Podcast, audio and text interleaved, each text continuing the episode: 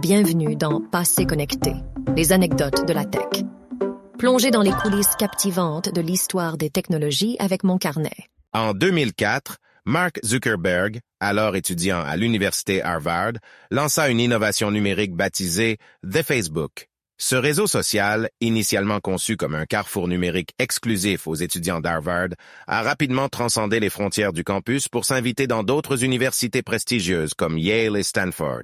Moins d'un an plus tard, la plateforme s'est débarrassée de l'article The pour devenir simplement Facebook, ouvrant ses portes à un public mondial et diversifié. Mais l'histoire de Zuckerberg dans l'univers des réseaux sociaux avait débuté un an plus tôt avec FaceMash.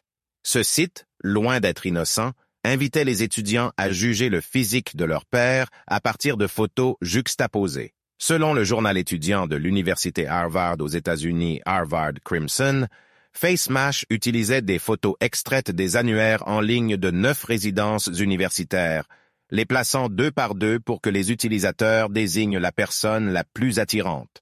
En seulement quatre heures, le site a attiré 450 visiteurs et généré 22 000 vues de photos.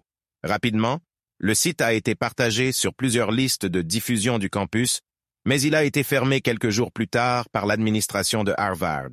Zuckerberg risquait l'expulsion et a été accusé de violation de la sécurité, de violation des droits d'auteur et d'atteinte à la vie privée.